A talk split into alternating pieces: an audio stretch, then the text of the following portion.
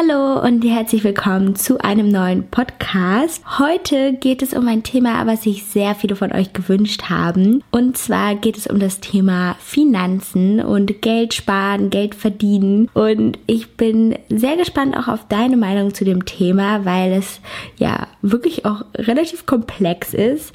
Ich bin da natürlich auch kein Profi drin, aber ich bin ja auch schon seit über vier Jahren tatsächlich selbstständig und ja, lebe auch alleine, nicht mehr zu Hause und ähm, ja, muss mich wohl oder übel mit diesem Thema befassen, was ich aber gar nicht so schlimm finde, denn ich finde ja das ganze Thema total interessant auch und man kann sich wirklich lange damit befassen, man kann auch viel lernen und es gibt ja mittlerweile so viele Möglichkeiten, Geld zu verdienen, aber auch ja sein Geld zu vervielfachen oder zu sparen. Und da hast du vielleicht auch noch den einen oder anderen Tipp oder Trick. Also kannst du mir gerne schreiben, auch per Mail an info@dianazulöwen.com. Aber ich würde sagen, ich fange heute mal so ein bisschen an zu erzählen, wie das Ganze bei mir gestartet ist, was so meine ersten Jobs waren und auch wie ich über das Thema Geld denke. Denn ich glaube, da haben auch die verschiedenen Leute andere Ansichten. Ähm, das sehe ich auf jeden Fall gerade jetzt auch sehr stark in der Branche, wo ich mich ja auch befinde. Also in dieser ganzen Beauty, Internet, Social Media Szene, wie jeder damit Geld haushaltet. Und ich glaube, dass wie man mit Geld bzw. wie man mit seinem Geld umgeht, dass das auch sehr viel damit zu tun hat, wie man groß geworden ist, also wie man auch erzogen wurde. Meine Eltern zum Beispiel sind beide Beamte und wir hatten jetzt nie finanzielle Schwierigkeiten, aber es war jetzt auch nicht so, dass ich das Luxus Jet Leben hatte oder so. Und ich wusste auf jeden Fall, dass meine Eltern hart für ihr Geld arbeiten und dass sie auch immer einen Teil des Geldes, was sie verdienen, zurücklegen. Und wir haben zum Beispiel ein Haus, was natürlich schon relativ viel Geld kostet und zwei Autos und dann hat man natürlich auch relativ hohe Fixkosten im Monat und ja, spart sich dann natürlich einfach noch mal ein bisschen Geld zusammen, weil man vielleicht mal einen Urlaub machen möchte oder sich auch mal was Größeres anschaffen will. Und ich habe echt schon sehr früh von meinen Eltern auf jeden Fall gesagt bekommen, wie wichtig es natürlich ist, mit seinem Geld richtig zu haushalten und dass es auch gut ist, viel Geld zu sparen und zurückzulegen. Ich glaube, mittlerweile sehen meine Eltern das auch ein bisschen anders tatsächlich, einfach weil die aktuelle Finanzlage ähm, mit den niedrigen Zinsen das gar nicht so hergibt, dass es sich tatsächlich lohnt, all sein Geld zu sparen, weil wenn man das Geld jetzt einfach nur auf der Bank liegen lässt und äh, es gibt so niedrige Zinsen und dennoch durch die Inflation hat man am Ende in 10, 20 Jahren eigentlich weniger Geld und da ist es manchmal sogar sinnvoller, wenn man sein Geld investiert, zum Beispiel in Aktien oder in Immobilien, weil die einfach ihren Wert zum Beispiel behalten Immobilien. Aber das ist jetzt noch ein sehr kompliziertes Thema, wo ich mich auch noch nicht so gut mit auskenne. Aber finde ich auf jeden Fall auch ganz interessant. Und ja, meine Eltern haben mir da schon echt viel immer so mit auf den Weg gegeben. Sie haben mir auch mit auf den Weg gegeben, dass ich schon früh mein eigenes Geld verdienen soll und auch irgendwie ja, was dazu lernen soll beim Arbeiten, denn das finde ich ganz wichtig, dass wenn man einen Nebenjob sich sucht, dass man auch irgendwie was macht, was einem natürlich Spaß macht, aber wo man auch sehr viel lernen kann. Und ich glaube, das ist tatsächlich ja bei jedem Job gegeben.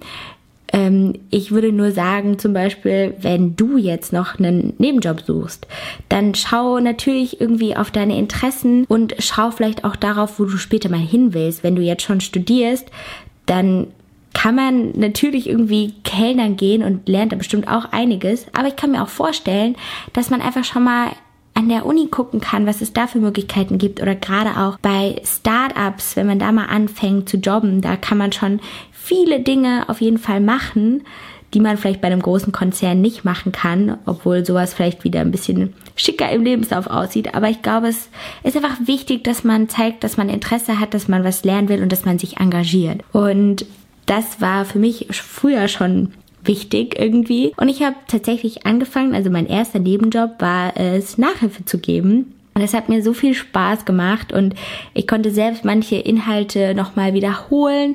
Ich habe mich auch sehr darin geübt, geduldig zu sein, weil ich bin immer noch relativ ungeduldig, aber früher war es um einiges schlimmer. Und äh, durch das Nachhilfegeben habe ich echt gelernt, geduldig zu sein und mich auch immer gut vorzubereiten und eine Sache, die ich auf jeden Fall auch noch verbessern kann, ein bisschen autoritärer zu wirken und mich auch durchzusetzen. Gerade wenn man dann mal nicht nur mit einem Kind Nachhilfeunterricht äh, macht, sondern irgendwie mit drei oder vieren. Und das war dann doch schon eine Herausforderung auf jeden Fall.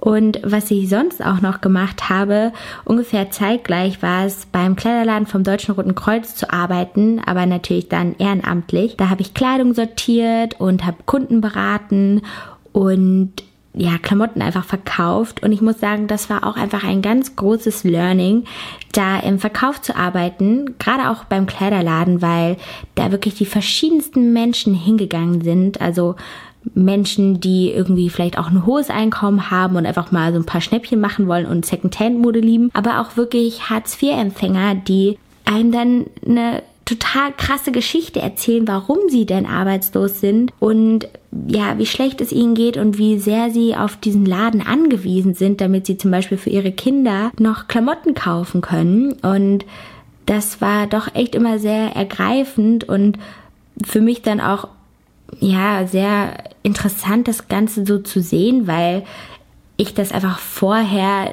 nie so ja gemerkt hatte, dass wie es solchen Leuten sozusagen geht, weil ich ja schon eigentlich sehr behütet aufgewachsen bin bei meinen Eltern und ich aus so einem ganz kleinen Dorf komme, wo irgendwie jeder ein Haus hat und äh, jeder hat ein Auto und irgendwie ist das so total normal gewesen. Aber wenn man mal drüber nachdenkt, ist das schon eigentlich auch wieder verrückt und krass und ähm, ja, aber so ist halt das Dorfleben.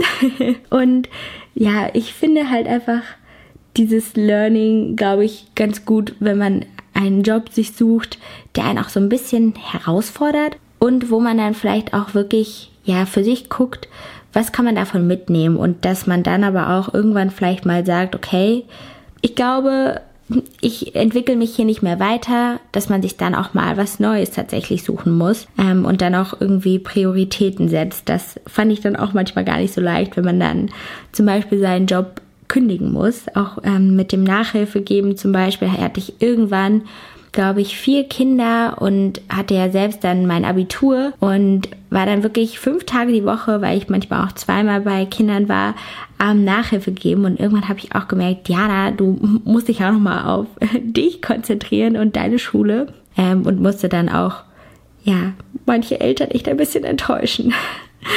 Und ja, das Tolle war natürlich auch an dem Nachhilfe geben, dass man schon ganz gut was ein Geld irgendwie so verdient hat. Also ich glaube, ich hatte so einen Stundenlohn von 10 Euro, was ich echt cool fand. Und dann hat man natürlich irgendwie schon mal die Möglichkeit, sich auch mal Dinge zu gönnen und ja auch zu überlegen, was man mit seinem Geld macht. Und ich muss auf jeden Fall sagen, früher, also so mit 16, 17, 18, da war mir das irgendwie gar nicht so wichtig, was mit meinem Geld passiert.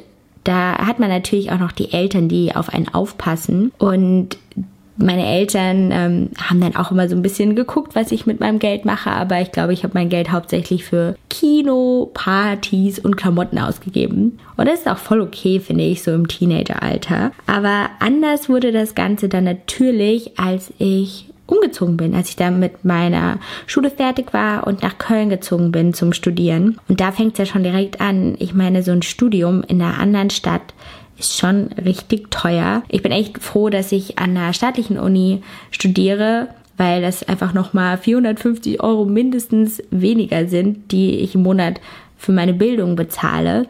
Und es gibt ja viele, die das dann auch noch on top zahlen müssen. Und ich wusste zum Beispiel, das hatte ich mit meinen Eltern so ausgemacht, dass meine Eltern mich am Anfang auf jeden Fall bei der Wohnung, also bei der Miete unterstützen, aber mein Einkauf und diese ganzen anderen Kosten, die habe ich dann schon selbst getragen, ähm, weil ich glaube, meine Eltern würden das nicht schaffen, sozusagen mir mein komplettes Leben in Köln zu finanzieren. Und ja, dann musste ich irgendwie so ein bisschen gucken, was ich mache. Und klar, Also ich weiß nicht, ob euch das bewusst ist, aber die meisten eigentlich ja schon. Mittlerweile kann man ja auch mit YouTube Geld verdienen und mit Social Media. Und ich bin da doch tatsächlich eher so ein bisschen wirklich reingerutscht. Also so mit 16 habe ich gar nicht gewusst, dass man damit, also damit Geld verdienen kann und da war der Markt auch noch gar nicht so groß.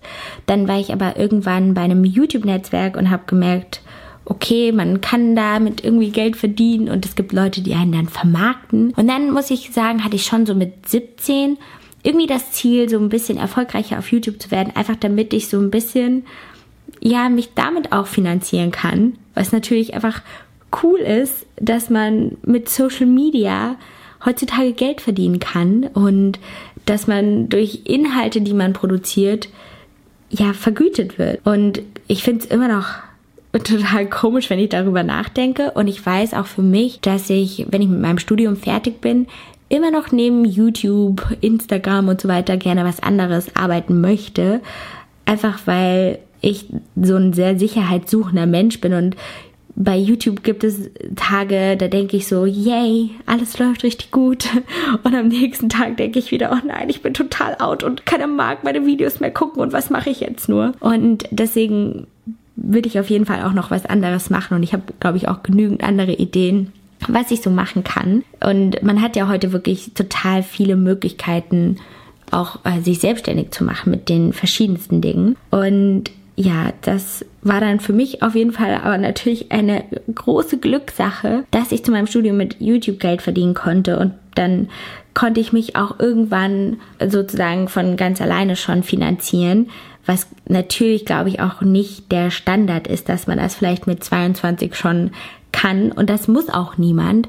Ähm, ich glaube, dafür sind die Eltern ja auch gerne immer noch mal bereit, einen da zu unterstützen. Oder natürlich gibt es ja auch sowas wie BAföG, was man beantragen kann. Oder man kann sich auch für Stipendien bewerben. Das habe ich tatsächlich auch gemacht an ein paar Privatunis in Köln und ich hätte auch Stipendien bekommen. Aber ich muss sagen, ich fand dann das staatlich Studieren einfach am am allerbesten. Und da hat man dann natürlich nicht so viel Druck auch, ähm, als wenn man jetzt so ein Stipendium hat, was man eventuell verlieren kann. Und ja, seitdem ich auch selbstständig bin, habe ich natürlich auch noch mal ein anderes Verhältnis vielleicht zum Thema Geld, weil ich mich ja irgendwie immer absichern muss. Zum Beispiel, was ein großer Unterschied ist bei der Selbstständigkeit im Vergleich, wenn man jetzt einen normalen Job hat und Arbeitnehmer ist, dass ich zum Beispiel ja auch meine Steuern meistens erst später dann zahlen muss. Das heißt, ich muss auch viel von dem, was ich verdiene, einfach zurücklegen,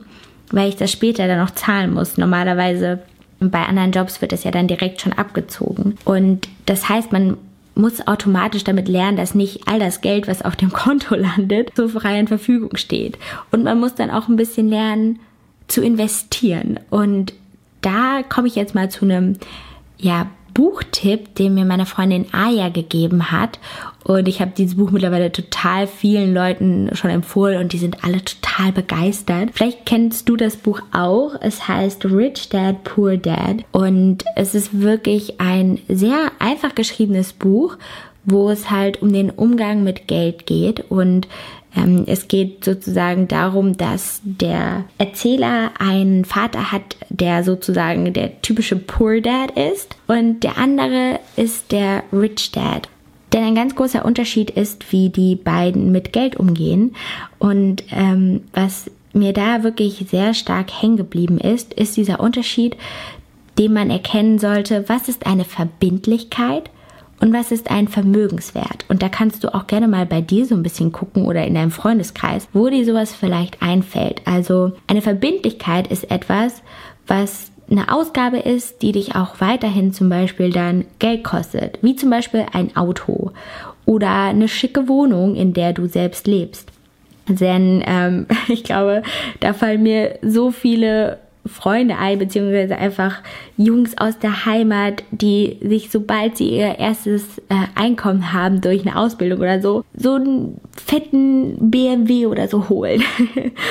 Und sowas sind natürlich monatliche Ausgaben, aber das Auto verliert ja auch an Wert. Also du gibst Geld aus, es kostet dich weiteres Geld, aber irgendwann hat das Auto auch keinen Wert mehr. Ein Vermögenswert ist etwas, was dich auch Geld kostet, aber was zum Beispiel seinen Wert behält oder auch im Wert steigt, wie jetzt eine Immobilie zum Beispiel, die man kauft, die kostet dich zwar vielleicht, nehmen wir jetzt mal an, 100.000 Euro, und die kannst du aber abbezahlen, aber die hat immer noch diesen Wert von 100.000 Euro. Und viele Leute machen den Fehler, wenn sie Geld verdienen, das ganze Geld in Verbindlichkeiten zu stecken. Das heißt, du sagst dann, ja, ich verdiene jetzt Summe XY, deswegen hole ich mir jetzt ein Auto, hole mir eine Wohnung oder hole mir vielleicht dann noch eine größere Wohnung, weil ich noch mehr Geld verdiene. Und dann steigen immer mehr deine Verbindlichkeiten mit deinem steigenden Einkommen. Und deswegen verdient man einfach nicht mehr, weil du das Geld immer nur da reinpackst. Wenn du aber dein Geld zum Beispiel auch in Dinge packst, die langfristig ja auch im Wert steigen oder dir langfristig auch was bringen, wie zum Beispiel, wenn du dir eine Wohnung kaufen würdest, die du dann vermieten kannst, dann gibst du zwar erst Geld aus, aber bekommst dann immer wieder Geld rein durch die Wohnung, weil dann andere zum Beispiel darin wohnen. Das ist natürlich jetzt auch sehr, sehr weit schon gedacht, aber man kann sich ja einfach immer mal diesen Unterschied im Kopf behalten, wenn man einfach Geld für Sachen ausgibt, wo man sich dann vielleicht auch fragt, welche Dinge will ich mir wirklich gönnen und welche lohnen sich auch. Zum Beispiel bei mir wäre das totaler Quatsch, wenn ich mir ein fancy Auto holen würde, weil ich das einfach in Köln gar nicht brauche und das ist einfach nicht die richtige Investition. Bei einer Wohnung würde ich jetzt sagen, sieht es bei mir gerade auch so ein bisschen anders aus, weil ich auch sehr viel einfach meine Wohnung als YouTube-Studio und Fotostudio nutze.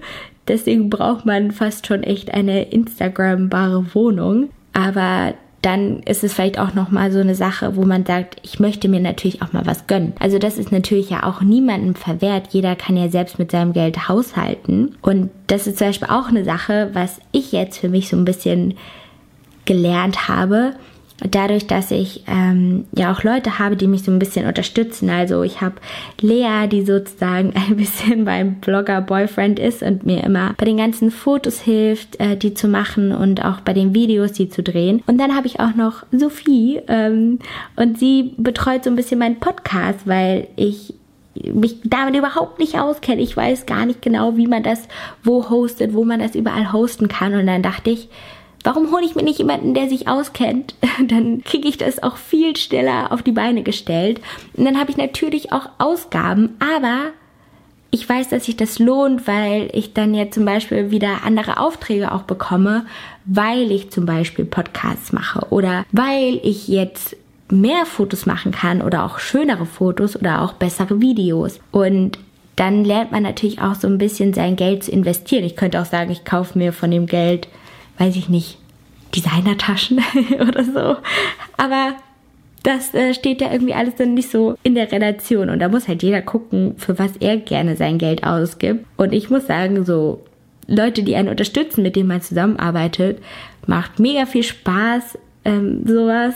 Und ist halt auch für mich ein total tolles Learning. Und für mich war das total schwierig, erstmal sozusagen von diesen typischen Spargedanken wegzugehen und zu sagen, okay, ich gebe jetzt wirklich Geld aus und ich habe dann Fixkosten, weil ich aber mehr erreichen will, sozusagen. Ne? Und irgendwie, ich weiß, ich habe ich das Gefühl, dass ich immer so erzogen wurde, dass es so wichtig ist, zu sparen und auch wirklich auf sein Geld aufzupassen. Und da hatte ich mich auch letztens mit einem Kumpel unterhalten und er hat auch gesagt, also generell solltest du das auf jeden Fall natürlich auch nochmal von deinem Alter abhängig machen. Ich weiß ja jetzt gerade nicht, wie alt du bist, äh, wenn du gerade hier diesen Podcast hörst, dass man irgendwie immer eine gewisse Summe zurücklegen kann, die einem vielleicht auch für drei Monate mindestens oder maximal Sicherheit gibt, wenn man zum Beispiel mal seinen Job verlieren sollte oder gerade keinen Job findet.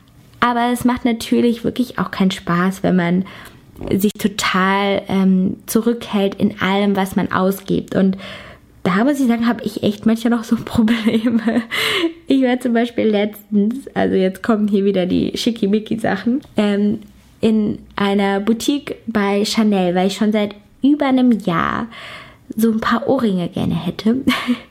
Und ich kann, also ich kann mir das einfach manchmal nicht gönnen. Ich stehe dann da davor und denke so, nee, irgendwie, also bringe ich es nicht über das Herz, mein Geld für sowas dann auszugeben. Dann kaufe ich mir lieber ein Objektiv oder eine Kamera.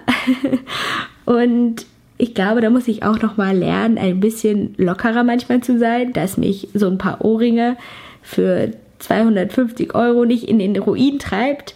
Und klar, ganz viele sagen bestimmt, das ist richtig dumm, dafür Geld auszugeben. Aber wenn man sich das mal gönnen will, wie gesagt, dann sollte man das auch machen. Aber ähm, ich glaube, da muss ich echt noch ein bisschen lernen, dass ich da auch nicht so Angst vor habe. Also, dass ich auch ein bisschen mehr in mich vertraue und weiß, ich bin eigentlich jemand, der generell relativ sparsam ist. Ich gönne mir wirklich kaum Luxus oder mache nicht so teure Urlaube und so weiter. Aber wenn es sowas gibt, woran ich total lange denke, ich finde, dann kann man das auch auf jeden Fall sich eigentlich mal gönnen. Ähm, ja, und das ist, glaube ich, so das, was mir alles so ein bisschen erstmal zu dem Thema Finanzen einfällt, beziehungsweise auch zu dem Thema Jobs und auch, wie gesagt, wie man mit seinem Geld so ein bisschen umgehen kann. Und ich glaube wirklich ein großes Learning ist einfach das Thema Verbindlichkeiten und Vermögenswerte, dass man das so ein bisschen versteht. Ich kann dir auch gerne mal dann bei Instagram das Buch verlinken, dann kannst du es dir mal anschauen. Es heißt Rich Dad, Poor Dad, kannst du aber auch einfach bei Amazon eingeben und dann findest du es. Weil, wie gesagt, ich habe viele Freunde, die auch große Fans von diesem Buch sind. Und vielleicht hast du noch weitere Anregungen und Wünsche zum Thema Finanzen, dann gerne her damit. Und ich hoffe,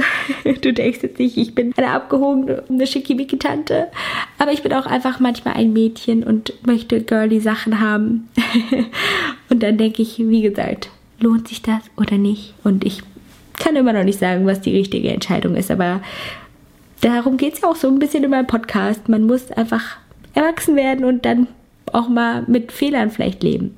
Ja, Jetzt habe ich aber echt sehr viel geredet. Ich freue mich natürlich, wenn du den Podcast bewertest und wenn du ihn abonnierst, dann verpasst du auch keine weitere Folge mehr.